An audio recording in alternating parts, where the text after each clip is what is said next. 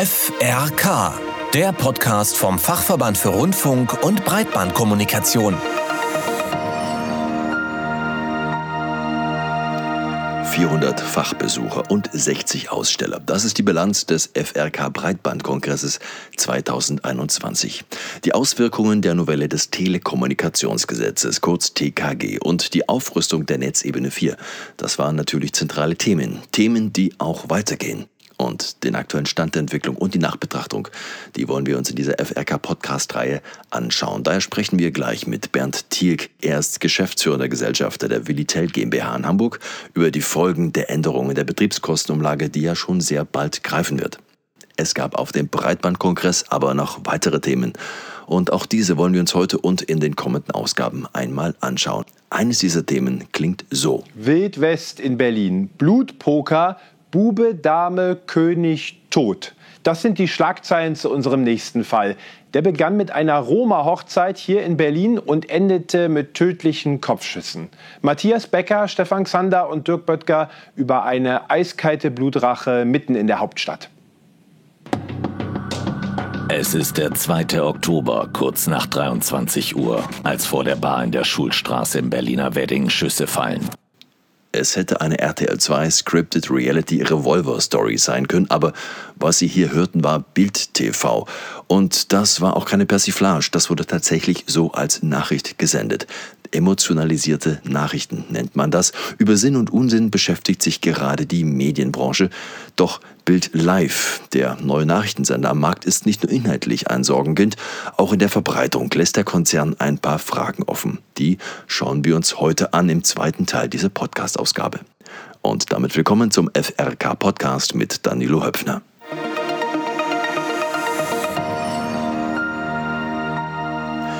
Es ist eines der Themen, die die Kabelnetzbetreiber in den vergangenen Monaten wohl am meisten beschäftigt hat.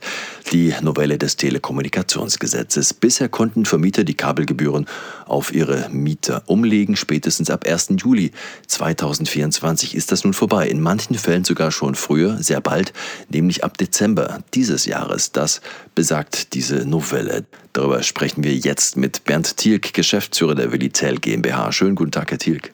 Ja, schönen guten Tag. Herr Thielk, lassen Sie mich mal so anfangen. Die Kabelanbieter sprechen von einer Betriebskostenumlage. Die Mehrheit der Gegner dieser Umlage, aber auch die Mediensprache hat sich auf die Benennung Nebenkostenprivileg verständigt. Ein Wort, das ja schon mal Stellung bezieht. Triggert Sie dieses Wort eigentlich? Ja, man muss immer äh, mal prüfen, wer war so kreativ und hat dieses Wort eigentlich erfunden.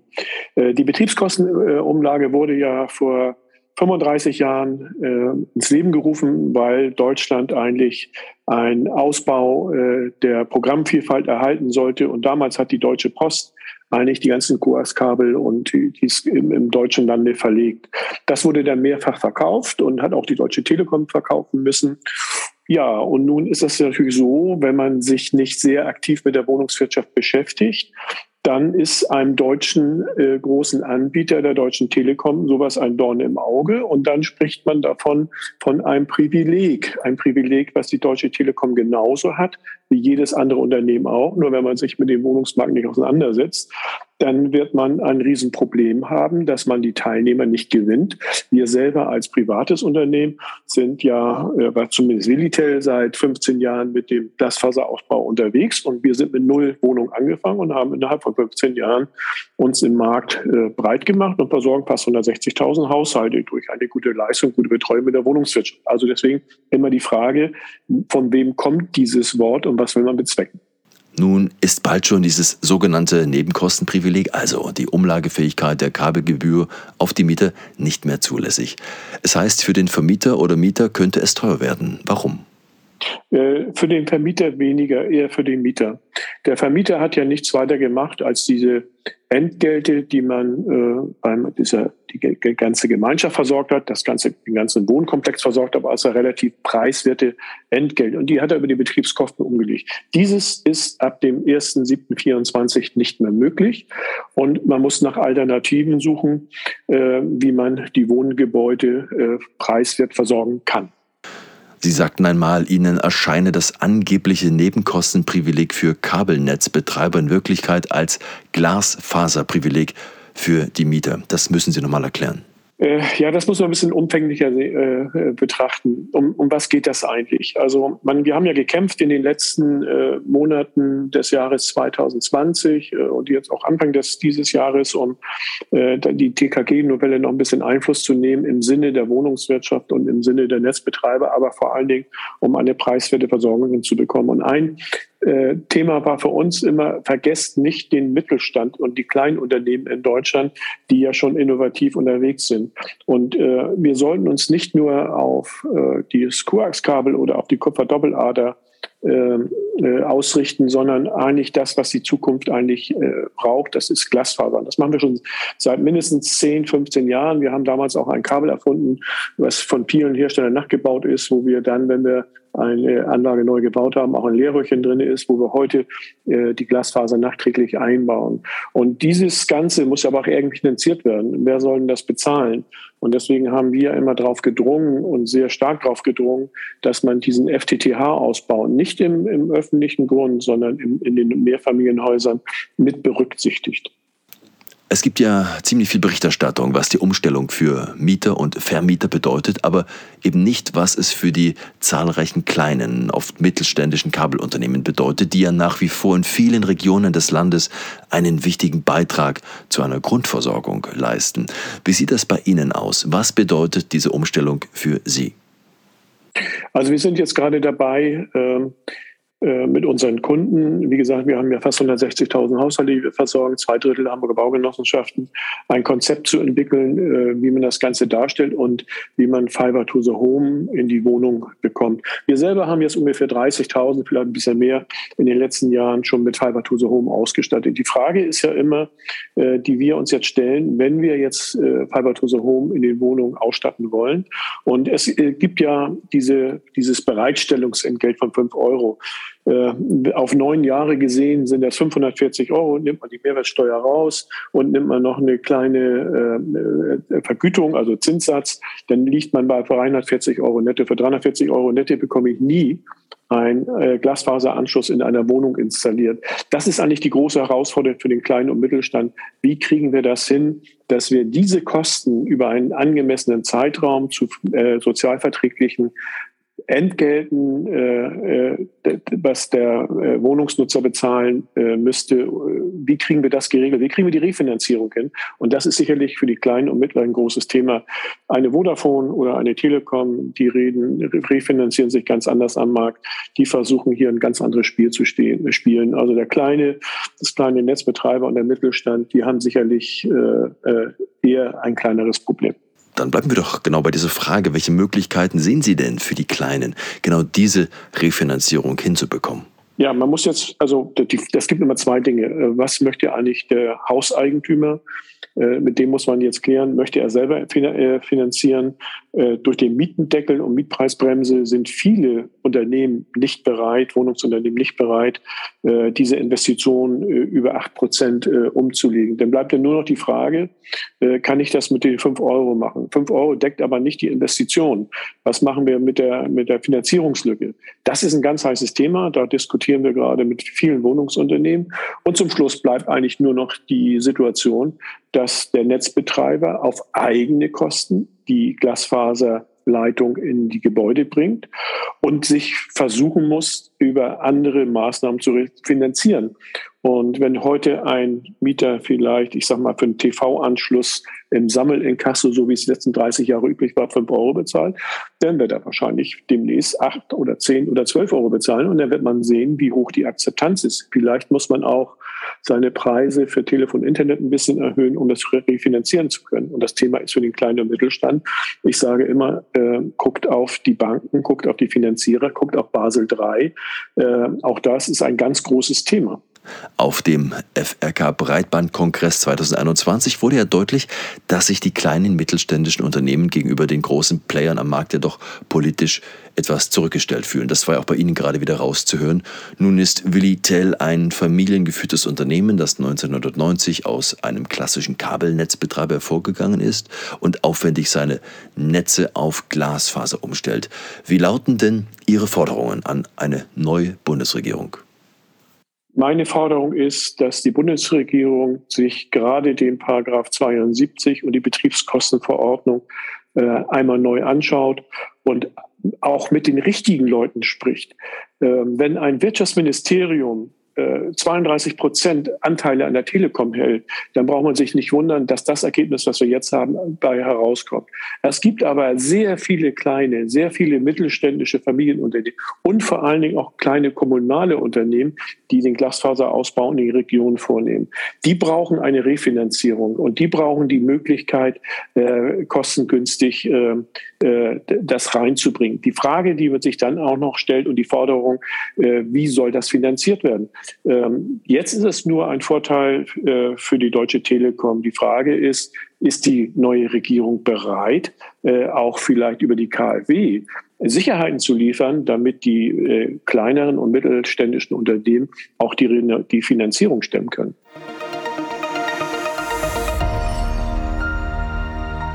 Unser nächstes Thema. Mit ihrem einstimmigen Beschluss, den neuen Fernsehsender Bild nicht ins lineare Kabel einzuspeisen bzw. wieder zu entfernen, sorgten die FRK-Mitglieder für viel Aufmerksamkeit in der Branche.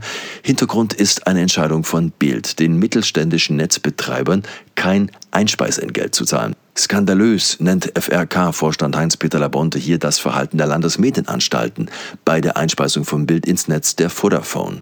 Denn während andere, vor allem kleinere Programmanbieter nicht von Vodafone ins Kabel eingespeist werden, weil etwa keine Kapazitäten bestünden, konnte der Springer Verlag das Programm N24 Doku HD gegen Bild einfach austauschen. Geht das wirklich so einfach? Das haben wir die zuständige Landesmedienanstalt in München, die BLM, gefragt. Und das sagt ihr Direktor Dr. Thorsten Schmiege jeder Kabelbetreiber, und das trifft jetzt auch zum Beispiel Vodafone, die jetzt in unsere Regulierung fallen, die können sich natürlich erstmal auf die Vertragsfreiheit berufen. Das ist auch gut, dass wir sozusagen nicht äh, zu stark in diese Freiheiten eingreifen. Äh, auch die Privatautonomie kennt natürlich Grenzen und diese Grenzen werden durch den Medienstaatsvertrag im Hinblick auf die ähm, ja, Einflussmöglichkeiten der großen Plattformen und auch die Bedeutung als Gatekeeper äh, ist sie eingeschränkt also ich, ich sage es jetzt mal so, so ähm, offen, es gibt Belegungsvorgaben tatsächlich für, für infrastrukturbezogene Plattformen, dass äh, bestimmte Inhalte auch transportiert werden müssen im Rahmen der Kapazitäten. Äh, es gibt auch Zugangsbedingungen, dass ich sozusagen nicht durch die durch die äh, finanziellen Bedingungen bestimmte Anbieter strukturell äh, bevorzugen darf. Also es ist im weitesten Sinne Diskriminierungsfreiheit. Und das alles dient im letzten dazu, äh, Vielfalt zu sichern. Und wenn diese Regelungen eingehalten sind, dann besteht auch für uns gar keine Möglichkeit, in irgendeiner Form einzugreifen, äh, wenn privatrechtliche Verträge abgeschlossen sind. Herr Schmiege, das Problem scheint ja aber, die Sender werden einfach ausgetauscht. Springer schmeißt seinen Doku-Kanal raus und boxt Bild durch. Wäre da nicht irgendwie eine Ausschreibung fällig gewesen? Es gibt kein Ausschreibungserfordernis. Hm. Also wir, wir schauen halt nur, ob die Belegung tatsächlich diskriminierungsfrei ist. Und vor dem Hintergrund, äh, es gibt im Zweifel einen Vertrag zwischen äh, Bild TV mit äh, Vodafone. Und wenn der das zulässt, dass das Angebot ersetzt wird, dann äh, haben wir nach den Maßgaben, die ich äh, eben geschildert habe, keine Möglichkeit, das in, in, Frage zu stellen. Es ist auch so, weil ich vorhin sagte, Vielfaltssicherung. Äh, es ist natürlich ein Beitrag zur Vielfalt. Da kann man jetzt über das Angebot selbst denken, wie man will. Aber es ist was anderes als, äh, ich sag mal, ein öffentlich-rechtliches Angebot. Insofern ist es sicherlich auch ein Beitrag zur Vielfalt. Und damit sind wir als Regulierer erstmal aus dieser Frage, wie denn tatsächlich dieser Sendeplatz belegt wird, raus. Dr. Thorsten Schmiege, Direktor der Bayerischen Landesmedienanstalt in München. Wir schauen uns den Konflikt nochmal an, denn das zentrale Problem für die Kabelnetzbetreiber des FRK ist ja, dass Springer sich nun weigert, eine Einspeisegebühr für den neuen Kanal zu bezahlen. Dazu Heinz-Peter Labonte vom Vorstand des FRK. So wurde einem unserer Mitglieder äh, mitgeteilt, die kleinen und mittleren Kabelnetzbetreiber spielen ja überhaupt keine Rolle in diesem, in diesem TV-Markt und deswegen sind sie nicht bereit, seien sie nicht bereit, äh, eine Einspeisegebühr zu bezahlen, was ja andere kleine Sender auch tun. Insofern äh, war dann äh, die Diskussion, ja, was machen wir denn mit denen? Die kommen über den Satellit. Wir kriegen halt die Satellitensignale, kriegen wir, verbreiten sie, aber es wurde keine Mitteilung gemacht, dass jetzt die Bildzeitung auf diesem frei gewordenen Satellitenkanal da ist. Und man nimmt einfach, so wie Netflix und andere, die IP-Leitungen nutzen nimmt man jetzt eben einfach mit. Es gibt ja irgendwelche Leute, die halt Signale in die, in die Häuser zum Fernseher liefern, aber das nehmen wir halt als Schmarotzer mit. So. Und da wurde die Diskussion dann etwas hitzig, dass nämlich die äh, Diskussion dahin führte, dass man sagte, wir wollen nicht, dass da jemand über unser Netz die Infrastruktur nutzt, ohne dafür was zu zahlen. Und dann wurde natürlich ganz schnell der Bogen zu den öffentlich-rechtlichen Anstalten geschlagen, die sagen, äh, nee, wir zahlen euch nichts. Aber gleichzeitig wird an Vodafone, an wen auch immer, Telekom und die Großen wird gezahlt. Und die Kleinen gehen mal wieder leer aus. Und die Diskussion wurde dann sehr grundsätzlich, dass nämlich die Landesmedienanstalten offenbar bei Bildzeitung die Augen zumachen und äh, keiner, also zumindest nicht äh, in irgendeiner Form dort ordnend eingreifen, sondern es ist so, dass äh, jeder kleine Sender muss eine Lizenz kriegen. Bei Bild TV wird sie einfach eingespeist und äh, das war die Diskussion. Und wir wollen halt für, für Nutzung unserer Netze, für die wir Geld bezahlt haben, wollen wir auch einen Obolus kriegen und nicht wie die, die öffentlich-rechtlichen, die an die großen zahlen und äh, die kleine nicht. Das macht pro Wohneinheit im Jahr zwischen zwei und drei Euro Wettbewerbsverzerrung, was die Gebühren angeht, aus.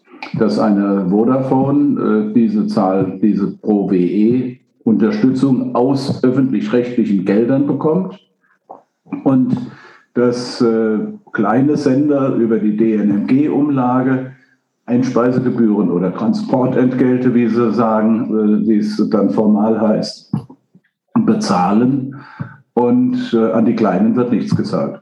Nun weist die Fernsehforschung zum wiederholten Male Bild TV einen Marktanteil von 0,1 Prozent aus. Also in einem Promillebereich, der praktisch nicht mehr messbar ist. Nun könnte man über die Relevanz eines solchen Nachrichtensenders streiten und über die Akzeptanz, bedeutet vielleicht aber auch, dass man doch mehr Verbreitungskanäle bräuchte als bisher angenommen. Könnte es hier ein Friedensangebot seitens des FRK an den Springer Verlag geben? Wir haben das natürlich mit einer gar nicht allzu klammheimlichen Freude, diese gewaltigen Verbreitungsziffern zur Kenntnis genommen. Aber warum sollen wir Friedensangebote unterbreiten? Wir haben gesagt, wir sind bereit und wir stimmen uns da mit der DNMG, die bündelt ja die Interessen der Deutschen Netzmarketinggesellschaft, die bündelt ja die Interessen der kleinen und mittleren Netzbetreiber, aber auch größere sind dabei. Und äh, da warten wir jetzt mal drauf, ob ein Friedensangebot von der Bild-Zeitung kommt. Und es gab dann bis hin zu Vorschlägen, obwohl das mit dem Satellitenstrom ja mitkommt. Wir schalten einfach Bildzeitung ab. Das macht dann technische Probleme, aber zumindest besteht die Möglichkeit, die Bildzeitung dann auszufiltern aus unseren Netzen. Ich bezweifle, dass bei diesem gewaltigen äh, ja, Akzeptanz der Bildzeitung im, im Kabelfernsehen, äh, dass irgendjemand sich darüber aufregen würde, weil natürlich über einen IP-Strom kommen sie ja sowieso. Aber IP ist ja noch nicht das verbreitete Medium. Das verbreitete Fernsehmedium ist nach wie vor das Kabelfernsehen.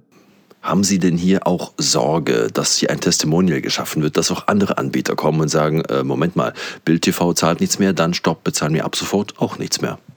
Na gut, wir haben ja die, die größten Schmarotzer sind ja Netflix und die ganzen Streaming-Dienste.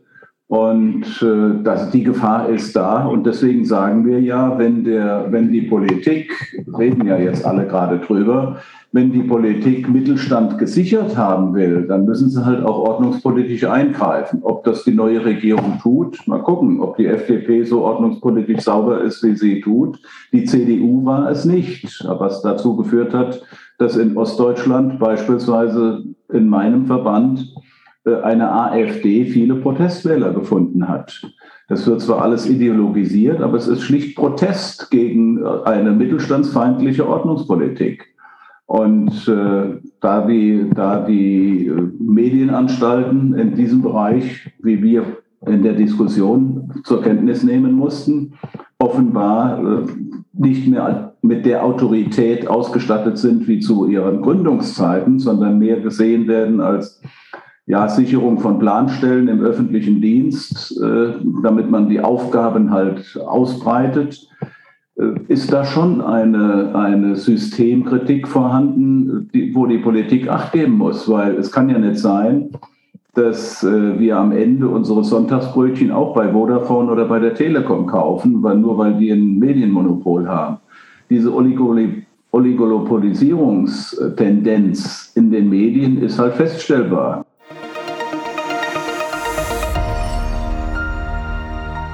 Heinz-Peter Labonte vom Vorstand des FRK. Zur Vollständigkeit, auch bei Springer haben wir natürlich nach einer Stellungnahme angefragt. Zu einem zunächst zugesagten Interview kam es dann aber nicht. Mehr vom FRK jederzeit unter kabelverband-frk.de und Breitbandkongress-frk.de und auch im nächsten FRK-Podcast. Bis dahin, alles Gute, Danilo Höpfner. FRK der Podcast vom Fachverband für Rundfunk und Breitbandkommunikation.